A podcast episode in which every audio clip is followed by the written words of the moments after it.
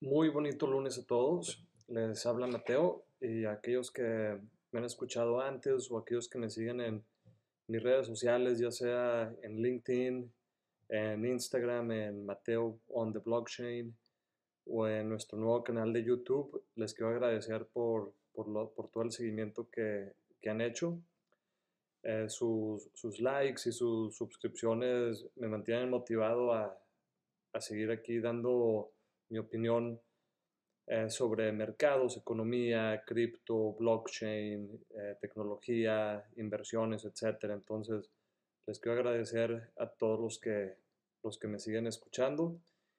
Y bueno, la idea de, este video es sacarlo cada lunes junto con la nota que hago en LinkedIn y platicar sobre lo que pasa en, el estado actual de la economía, lo que está pasando en los mercados, lo que pasa en el ambiente corporativo en una forma rápida eh, y de tres puntos. Y bueno, pues creo que esta semana, este fin de semana, todo lo que hemos estado platicando eh, aquí en el tema de inversiones ha sido el colapso de este banco de Silicon Valley Bank, el cual pues se derrumbó en menos de 48 horas.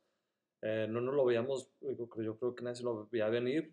Eh, creo que fue una muy mala eh, decisión la que hizo el CFO de ese banco, que después entendimos el, eh, de, dónde, de, de, dónde venía. El señor venía de Lehman Brothers y estuvo ahí en su colapso en el 2008.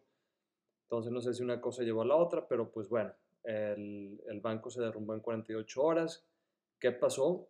Eh, los que me siguen en, en el Instagram puse un post bastante detallado sobre esto el depósito de, de, todos los que tenemos cuentas aquí en Estados Unidos y de cualquier eh, banco en cualquier parte del mundo están respaldados por inversiones. Después del colapso del 2008 aquí en Estados Unidos, el gobierno le pidió a los bancos, bueno, pasó política básicamente, eh, en, en, enforzó que los bancos eh, tuvieran estos depósitos respaldados con inversiones de muy alta calidad entonces Silicon Valley Bank tenía respaldado los depósitos de, de sus clientes con bonos del Tesoro americano. ¿En qué fallaron? En, en, en el, en, que eran de mediano plazo, eran bonos del gobierno americano de 10 años. Eh, aquí un poquito de inversiones 101, eh, tasas y precios de los bonos se mueven en direcciones opuestas.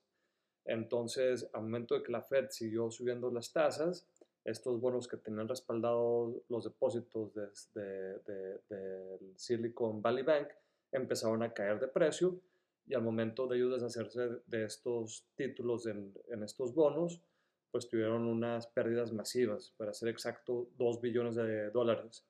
¿Cuál fue la idea brillante del CFO? Ir al mercado y decir que iba a vender equity en ese banco. Entonces eh, la gente se asustó, eh, hubo un pánico, eh, vinieron los flachazos del 2008, la gente empezó a retirar su dinero del banco y pues al momento de, de, del Silicon Valley Bank no tener la liquidez para pagarla, pues tuvieron que cerrar, el gobierno entró y bueno, eh, aclaró todo y intentaron obviamente resolver eso, que se sigue hasta el momento resolviendo, pero con un poquito eh, con más eh, palabra y con más confianza del gobierno respaldando ese proceso. Bueno, eh, lo que les quería platicar era, eh, todo esto obviamente se refleja en los índices, entonces, ¿cómo van los índices en lo que va del año? El Nasdaq ha sido, ha tenido un recorrido espectacular, va arriba el 7.3, el 7.2%, el S&P 500 su hermano más conservador de 500 compañías más grandes de Estados Unidos. Va muy ligeramente al alza al cierre del, del, viernes de la semana pasada, eh, va arriba del 1%. El Dow Jones cayendo 3.70%, la tasa de 10 años eh, 3.69%. El Bitcoin eh, va arriba 35% al cierre del viernes. Y aquí para poner todo esto en contexto y, y, ver cómo le ha afectado a los diferentes títulos, a lo que más le ha pegado esta caída del, del, del Silicon Valley Bank ha sido los bancos regionales. Eh, poniendo un ejemplo es First Republic, que es el banco, uno de los bancos regionales más grandes en todo Estados Unidos.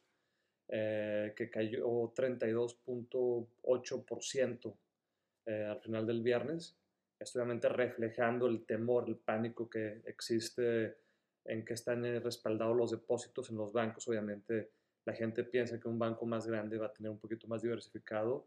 Cada banco es único. Yo les pido que lleguen a hacer su, su, su due diligence y vean la hoja del balance del banco y vean exactamente que tiene respaldados los depósitos de ese banco antes de tomar cualquier decisión, ya sea hay mucha gente que le gusta comprar cuando las cosas caen o vender cuando las cosas caen, ¿no? Entonces hay que estar 100% eh, seguros de, de qué es lo que está respaldando los depósitos de ese banco.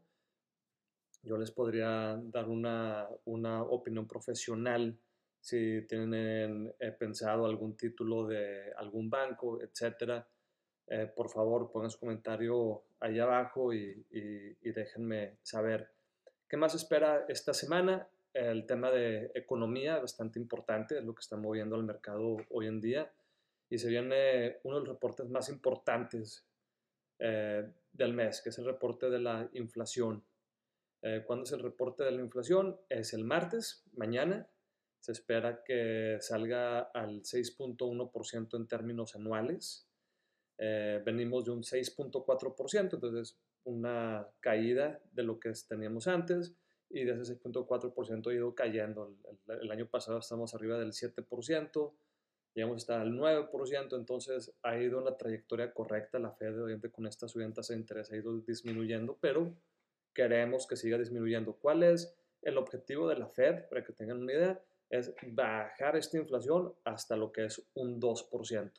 Entonces todavía sigue mucho camino por recorrer, obviamente va a haber mucho ruido entre aquí y el momento que eso pase. Muchos dicen que esto puede pasar para finales del año, yo lo veo bastante difícil, especialmente con lo que ha sucedido últimamente. Obviamente el momento la Fed está subiendo tasas de interés, va a seguir habiendo sangre, por así llamarlo, ¿no? un poco dramático, sangre en las calles, blood on the streets, como dicen los americanos y eh, eh, han, habido varias personas allá afuera que han estado diciendo que va a haber más colapso de, más bancos. Obviamente porque queremos saber qué es lo que está respaldando los depósitos de todos estos bancos. Bueno, ¿qué, qué otros reportes hay esta semana? El miércoles eh, sale el reporte de venta de automóviles, el reporte de promedio de la tasa de las hipotecas, el cual se espera que esté arriba por el del del 7% o muy cercano al 7%. Eh, también sale el inventario eh, de, los corporativos americanos, entonces si se está llenando de inventarios, quiere decir que se está creando una recesión. Si los inventarios están muy bajos, quiere decir que la demanda por esos inventarios pues, es muy alta. Eh, otro de los datos importantes esta semana es el jueves, es el estatus de reclamos de desempleo aquí en Estados Unidos. Este es un tema que sale cada semana y se espera que pues esté en línea con lo esperado. Cualquier desviación de eso obviamente va a causar un poquito de ruido. Y el viernes, el sentimiento del consumidor de la Universidad de Michigan, el cual se, se lee más como una guía, más que como un dato eh, sólido, es más como una guía, si se mueve para arriba, si se mueve para abajo. En algún otro episodio les hablaré de los detalles de, de, de, de este índice o si quieren saber más detalles de este índice, mándenme comuníquese ahí conmigo por mis redes sociales. Pero bueno, el tema es que todos estos datos en agregado lo que van a causar es un reporte hacia la Fed que la próxima semana, en, en, marzo 21, marzo 22, tienen su siguiente junta y se espera que suban por lo menos 25 puntos base las tasas de interés. Sin embargo, si los datos de la economía siguen saliendo, que son muy fuertes, o si la inflación sale más arriba de lo esperado, o cualquier desviación de lo, que, de, lo, de, lo normal, puede hacer que la Fed tome una decisión de subir las tasas de interés más de 25 puntos base que se tiene planeado. Entonces, eh, echen un ojo a esos datos durante la semana. En el tema corporativo, ya para finalizar este video, el reporte corporativo más importante de la semana, en mi punto de vista, es el de FedEx. ¿Por qué? Por dos cosas. La primera, FedEx es una compañía que se dedica a transportar y transportan todo, transportan inventario, transportan bienes, transportan internacionalmente. Eh, entonces, el, al momento de ellos reportar, uno nos va a dar una indicación de cómo está la compañía, si está bien o está mal. Los últimos eh, cinco trimestres han estado reportando por encima de lo esperado, pero también qué tan fuerte es la demanda del consumidor. Y, y, esta demanda que viene, obviamente muchos de estos productos son hechos en China y con la reapertura de China, este, de, la, de, de esta cero tolerancia al COVID que han tenido, que habían tenido ya por bastante tiempo más de lo que el resto del mundo lo había tenido, eh, se va a ver un poquito reflejado eso. Entonces, ah, yo voy a estar poniendo mi, mi, enfoque esta semana en el reporte de FedEx, que a todo esto va arriba a 15% en lo que va del año. Ahí les puse unos comentarios eh, detallados en mi post de LinkedIn para los que me siguen ahí los que no, pues me busquen.